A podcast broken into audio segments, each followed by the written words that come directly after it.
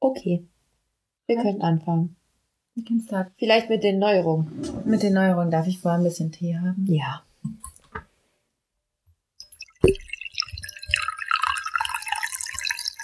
So, So. danke.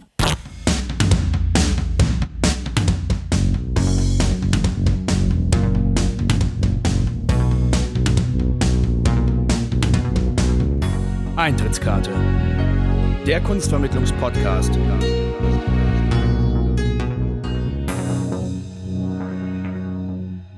Ähm, wir haben uns was überlegt, damit ihr nicht mehr so lange warten müsst, bis unsere Folgen rauskommen, dass wir zwischendurch einfach kurze Folgen machen. Also Kürzere. kürzere, genau, wie kurz die dann tatsächlich wären. Werden. Ähm, Sehen zeigt sich jetzt gleich, wie kurz wir uns fassen können. Aber wir starten wieder mit dem Spiel. Also wir, hier sind wieder die Karten. Diesmal fange ich an, okay? Mhm. Ähm, wow. Die Freude ist groß. Äh, Ähm, dafür darfst du anfangen mit deinem, deiner Kategorie. Okay, dann möchte ich Top-Auktionspreis. 1,9 Millionen. 21,6 Millionen. 21,6 Millionen. Mhm. Wer ist das? Salvador Dali. Okay. Erzähl uns erst was über Salvador, dann sag ich dir, gegen wen du gewonnen hast. Okay. ich- Toll. äh, der hat von 1904 bis 1989 gelebt. Und der Informationstext auf dieser wundervollen Karte lautet wie folgt. Armbanduhren hängen herab wie Modelliermasse, ein Tiger springt aus einem Fischmaul, Dalis Fantasie ist dicht bevölkert mit verstörenden Allegorien. Stimmt. Er bezeichnet seine Methode als kritische Paranoia. Stimmt auch. Seine Unterstützung für General Franco und sein unverfrorener Kommerz entfremdeten seine surrealistischen Kollegen von ihm. Wow. Der Text ist so verwirrend wie Dali selber. Ja, ich. Wusstest du, dass die Uhren inspiriert sind durch in der Sonne schmilzenden Camembert? Tatsächlich hat er das mal gesagt. Naja, das würde auch diese Abbildung von ihm erklären, wo sein Ohr irgendwie wegfliegt. eine gute Abbildung. Ja, er hat das mal irgendwann gesagt, dass ihn, äh, dass er Camembert in der Sonne beobachtet hat und daraufhin die Ideen der Uhren gekommen sind. Du hast gewonnen gegen Banksy. Alter Unbekannt. Bis heute ist er schwer fassbar. Der Guerilla-Künstler erlangte Berühmtheit durch witzige Graffitis auf Wänden an öffentlichen Plätzen. Seine Bilder zeigten sich küssende Polizisten oder Christus am Kreuz mit Einkaufstüten. Heute schwi- verschwinden seine Werke zunehmend, weil ganze Wände abgetragen werden, um sie zu verkaufen. Habe ich wirklich gewonnen? Naja, Marktwert. Banksy. von wann ist das Spiel? Von 2014, ja. Ähm, Okay, googeln wir es. Ja, tatsächlich ist es erschienen, bevor jüngste Ereignisse geschehen sind und Banksy seine Werke selber schredderte. Love is in the Bin. Das Schredderbild war seit März in der Staatsgalerie Stuttgart zu sehen. Ja, mh, ich versuche mal gerade herauszufinden. Wir bräuchten noch jemand, eine dritte Person, die zwischendurch für uns googeln kann. Ja, falls äh, ihr das machen wollt, meldet euch. Wir suchen Praktikanten. Dritte Folge direkt Praktikant. Ja, Sein Spraybild Unikat Girl with Balloon aus dem Jahr 2006 ist gerade für knapp eine Million Euro zugeschlagen ja, hatte. hier steht 1,9 Millionen. Hm. Aber du hattest, einen, du hattest einen Wert von 22 Millionen. 21,6 Ja. Millionen. Ja, ist ja auch. Ist ein Dali. Ja. Okay, du hast gewonnen. Ich habe gewonnen. Habe ich letztes Mal gewonnen? Ja. Ja, okay, Ja. dann ist es in Ordnung für mich. Dann ist es okay ähm, erzähl mir, was wir heute machen. Das passt ganz gut. Hups, da fällt doch glatt der Banksy vom Stuhl. Ja, der bleibt da Ähm, liegen. Wir wollten heute über Kunst sprechen, die nicht mehr da ist. Richtig. Was auch Street Art ist. Naja, es wurde ja auch auf der Karte gesagt, dass ganz viel von seinen Werken nicht mehr vorhanden ist im öffentlichen Raum, weil ganze Wände weggenommen werden, um verkauft zu werden oder um ausgestellt zu werden. Obwohl seine Sachen ja auch dann tatsächlich in Museen wieder ausgestellt werden. Wände, Ja, Wandfragmente. das stimmt. Was fragwürdig ist. Mhm. Weil dann verliert es den, für mich persönlich den Street. Für mich auch, aber ich glaube, das ist ein äh, anderes Thema. Ja, das stimmt. Ähm, weil die Kunst ist ja dann noch da. genau. angeschoben wurde dieser Themenkomplex bei uns durch die öffentliche Berichterstattung von der Art Basel. Ich glaube, ich habe davon mitbekommen, so ungefähr vor zwei Wochen, drei Wochen. Ja, kommt hin. Kommt ungefähr hin, Mitte Juni. Die Art Basel ist eine Verkaufsausstellung und es wurde davon berichtet, dass ein dreijähriges Kind ein Kunstwerk runtergeschmissen hat, das daraufhin kaputt gegangen wäre. Und die Frage des Berichts dort war, wer denn jetzt dafür haftet. Das ist auch typisch deutsch. Ja, das ist, ja. Wer ist Ja. schuld, wer bezahlt? Wer ist Na schuld, gut. wer bezahlt? Es kam übrigens dabei raus, dass Kinder unter sieben Jahren äh, nicht für ihr eigenes Handeln haften müssen. Genau. Deswegen übernimmt das die Versicherung. Gut für Katharina Fritsch, die Künstlerin. die Künstlerin des Werks. Genau. Ähm, es ging nämlich um ihre Fliege, die ungefähr, also das ist eine Skulptur einer Fliege in Schwarz und Weiß, also schwarzer Körper, weiße Flügel, ungefähr in den Maßen 20 mal 20 mal 20. Ungefähr, also relativ klein. Ein Kissen? Glaube, wir Jetzt kommen wir nicht wieder mit Maßeinheiten, okay? Wir wissen beide, dass ich das nicht kann. Dass ich A nicht weiß, wie groß ein Bett ist, was auch schwierig ist, weil es gibt diverse Betten, es gibt diverse Größen von Betten. So, ist relativ klein. Ein Kissen ist auch 40 mal 40 übrigens. Ein halbes Kissen. Darauf können wir uns einigen. Okay, äh, genau, und das ist runtergefallen. Und es gab dann den Ausspruch, oder es wurde davon berichtet, dass eine Kuratorin gesagt haben soll, also auf die Frage, ob man das jetzt reparieren würde, wozu wir uns gleich auch noch äußern müssen, das unberührte Werk sei nun verdorben und man könnte es jetzt nicht mehr als das vorherige betrachten. Es wäre jetzt ein anderes und es wäre jetzt nicht mehr gleichwertig. Ja, also sie hat ja auch gesagt, dass es gar nicht darum ging, also dass für sie diese Debatte, ob das jetzt und wer das repariert, dass die hinfällig sei, weil einfach dieses, dieses Kunstwerk als solches nicht mehr original sei und damit nicht mehr gleichwertig. Ja. Und das ist halt eigentlich wirklich die Frage, ist Kunst, die nicht mehr vorhanden ist oder die defekt ist, wirklich nicht gleichwertig? Also wenn Leute, also ich stelle mir das so vor, jemand in 15 Jahren oder in 5 Jahren kann sich nicht daran erinnern, dass diese Fliege runtergefallen ist, sie wurde repariert, sieht es. Ist das wirklich jetzt nicht mehr das gleichwertige Stück? Oder Ja. ist es wie mit ähm, Unfallwagen, die nach dem ersten Unfall an Wert verlieren? Na, in diesem Fall wird ja darüber spekuliert, dass der Wert dieses Kunstwerks sich sogar steigern Ja, wird. das ist genau das Gegenteil eigentlich. Ja, durch den medialen Rummel, der einfach entstanden ist durch diesen Unfall. Es ist natürlich eine unglaublich große Aufmerksamkeit jetzt da. Auf jeden Fall. Für, Also- für wahrscheinlich alle Werke der Künstlerin, weil jetzt ihr Name erstmal auch überall genannt wird. Was ja jetzt noch in Frage steht, ist, ob dieses Kunstwerk wirklich kaputt gegangen ist oder nicht. Genau, also die Art Basel hat sich dazu geäußert, also nicht wirklich geäußert. Wir haben es vorhin noch mal versucht zu recherchieren irgendwie, aber man findet halt, also es gab kein offizielles Statement, außer dass es scheinbar dann doch irgendwie nicht kaputt gegangen sei. Ja. Und trotzdem ist es ja genau der Punkt, der diskutiert wird. Also die, diese Zerstörung wird diskutiert, obwohl nicht klar ist, ob das Werk wirklich kaputt gegangen ist oder nicht. Und die Künstlerin erlangt unfassbare Aufmerksamkeit einfach. Und es wird wahrscheinlich jetzt auch immer Teil der Vermittlung bleiben.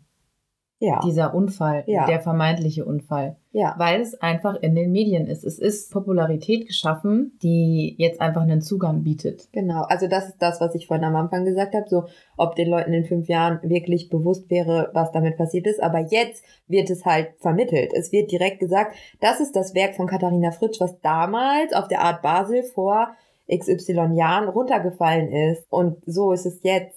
Gehen, Ja. Also lassen wir es kaputt, zeigen wir die Fliege ohne Flügel. Was hat das für eine Aussage? Reparieren wir es?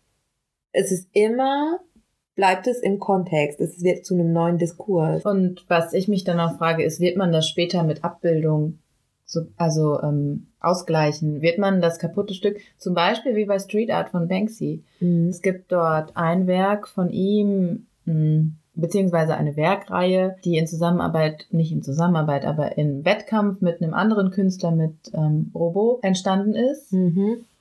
Äh, diese Stelle ist nicht mehr zugänglich wirklich und natürlich die Zwischenstadien, also dieser Wettkampf, wenn der eine das andere übermalt, die sind nicht mehr da, weil es vom anderen Ja. übermalt wurde. Man kann meines Wissens nur noch das allerletzte sehen und die einzelnen Stadien sind aber fotografisch festgehalten. Die Abbildung Okay. findet man auch noch. Das ist halt eigentlich ganz spannend, weil dieses Übermalen ist ja bei Graffiti eh so eine Sache. Also, das wird ja relativ häufig gemacht und das wird ja tatsächlich auch gemacht von der Gegenseite quasi, die nicht wollen, dass Graffiti gerade im öffentlichen Raum stattfindet. Ja, das Weil das in irgendeiner Art und Weise etwas Politisches oder etwas Gesellschaftliches ausdrückt, kommt die von der Stadt wahrscheinlich angerufenen äh, Reinigungskräfte, Dienstleister. Dienstleister, die äh, dann diese Werke übermalen mit ganz normaler Wandfarbe. Und da diesen, diesen Diskurs macht Graffiti ja als solche schon aus, indem sie einfach Text neu. Street Art. Beziehungsweise man muss ja dann differenzieren zwischen Street Art Ja, und Graffiti. auf jeden Fall. Aber ja, Banksy sieht sich ja eher als Street Artist. Ja, Äh, und vor allem auch durch die Verwendung der Stencils. Ja. Also dieser Schablonen, die Schablonen, er, genau. durch die er sprüht. Und Graffiti sind ja meistens. ähm, Nee, es wird so verstanden. es wird so verstanden, ja, äh, Graffiti ist meiner Meinung nach sehr viel schwerer zugänglich, Mhm, weil es ein ähm, größeres Expertenwissen genau. braucht. Naja, und im, im, also ich glaube, die größte Problematik ist auch, dass man im Volksmund Graffiti sehr schnell gleichsetzt mit Schmierereien anwenden. Vandalismus. Vandalismus, Ja. genau. Also auch da muss man eigentlich differenzieren, aber macht für eine kurze Folge, glaube ich, äh, Wenig, wenig Sinn, genau. Ja, aber spannend. Es gibt es ja immer wieder in der äh, Geschichte, dass eigentlich solche Werke durch blöde Zufälle in irgendeiner Art und Weise verfälscht werden und dann dem Zitat, was wir am Anfang gehört haben, entsprechend eigentlich nicht mehr gleichwertig sind. Das gleiche ist mit Boys der Fall. Ja, mit der Badewanne, die einfach geschrubbt wurde. Genau. Die Person möchte ich auch echt nicht sein. Stell mal vor, du arbeitest da, denkst dir, komm, okay, mach jetzt hier mal gründlich sauber und putze so eine Badewanne. Und dann kommt der Künstler und sagt, ja, aber hey, das, das gehörte zu meinem Werk. Ja, aber glaubst du, Beuys würde das. Wir können Beuys leider nicht mehr fragen. Nee. Sehr schade übrigens. Weil er ja auch immer von der sozialen Plastik gesprochen hat und jeder ist ein Künstler und jeder kann sich einbringen und Kunst ist lebendig. Ja. Naja, es ist halt dann spannend, was man quasi daraus weitermacht. Also äh, man könnte das ja weiterspinnen und einfach diese Badewanne freistellen und gucken, wie die Leute, die Menschen, das Publikum damit interagieren. Trauen sie sich oder steht es diese Badewanne für die als Objekt in einem musealen Kontext oder in einem Ausstellungskontext und man bekommt so eine Ehrfurcht davor, oh, das ist Kunst, ich darf es nicht anfassen? Oder ist es eben genau das Gegenteil? Ähm, fasse ich es an, benutze ich, mache ich daraus was Neues? Ja, das kann man ja auch an dem, an dem Habitus des dreijährigen Kindes Ja. jetzt bei der Art Basel sehen. Das hat diesen musealen Habitus noch nicht erlernt. Nee, auf gar keinen Also Fall, genau. das hat es noch nicht und wir haben das aber. ja, Sobald da ein Sockel steht, auch wenn da nichts draufsteht, denken wir, oh. ja, richtig. Also eigentlich war der Zugang für das Kind zu diesem Kunstwerk ein ganz ein haptischer und vielleicht hat es das Ganze auch an Spielzeug erinnert.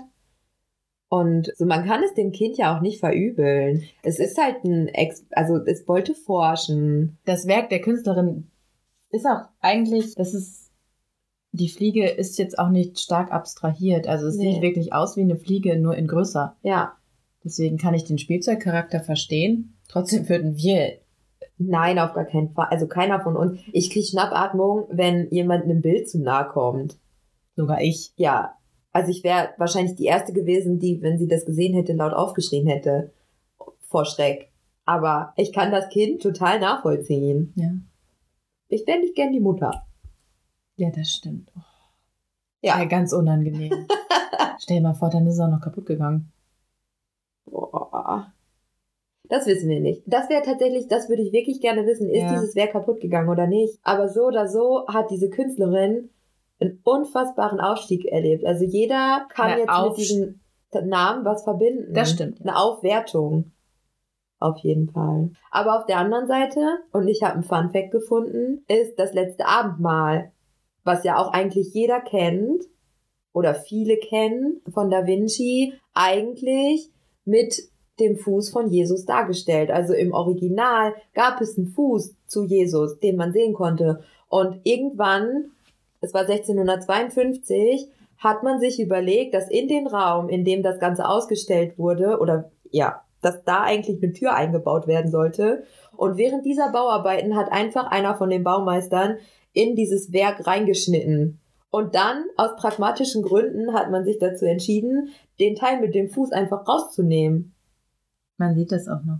Ja, Ich habe das jetzt hier gerade mal für mich. Man, man sieht das. Alle haben Füße, ja, außer Jesus, der hat einen Torbogen. richtig. Der ist auch tatsächlich mit übernommen. Ja. Ist keine Tür. Naja, mehr, musste aber- man ja auch, da war das Werk kaputt. Ja. Aber das ist halt eigentlich auch spannend. Also es weiß halt keiner, es stört keinen. Stimmt, da stört es ja es wirklich stört keinen. niemanden. Und das ist das, was ich vorhin meinte auch. Also, was wäre denn, was ist in fünf Jahren oder in 15 Jahren, wenn man sich vielleicht nicht mehr direkt an diesen Vorfall erinnern kann? Oder die Leute, die einfach von diesem Vorfall nichts gehört haben. Was ist wichtig an, an Genau. Bildinformationen? Richtig. Noch weitere Beispiele? Es gibt bestimmt noch einige. Es gibt bestimmt noch Beispiele, aber also ich wüsste jetzt gerade so ad hoc fällt mir keins mehr ein. Aber die Beschädigung von Kunstwerken ist halt immer ein Auf, also so ein Anknüpfungspunkt, wo man auch die, Ja. die, weil, wie du schon sagst, du hast es jetzt als Fun Fact verkauft. Mhm. Du könntest so genauso gut eine Vermittlung starten mit Mhm. Fun Fact, Ja. Jesus hatte mal Füße. Und jeder so, was? Jesus hatte Füße? Äh, auf dem Bild. Ja, ich wollte In echt ja. hat er wahrscheinlich auch Füße, denn er ist ja übers Wasser gegangen. Richtig. Wir können zusammenfassend auf jeden Fall sagen, dass ähm, solche öffentlichkeitsaufmerksamen ähm, Momente für Künstler auf jeden Fall positiv sein können. Also in dem Beispiel jetzt Katharina Fritsch Auch für das Werk an sich. und für das Werk als solches, genau, schon von großem Vorteil sein können. Äh, sie hat eine starke Aufwertung äh, erfahren und ich würde sagen, dass auch deutlich mehr Leute jetzt über ihre Arbeit Bescheid wissen. Was macht es dann in der Vermittlungssituation? Genau. Wie viel muss davon weiterhin, wie beim letzten Abendmahl, übernommen werden? Genau. Wie wäre es auch, wie im Falle von Banksy, muss, muss ich diesen Verlauf zeigen? Muss ich Bildbeispiele dabei haben? Ja. Ähm, oder reicht das, was ich gerade in diesem Moment sehe, aus, um das Werk zu verstehen und zu vermitteln? Genau. Vermittelt zu bekommen. Das war ein schönes Schlusswort Danke. für diese kurze Folge.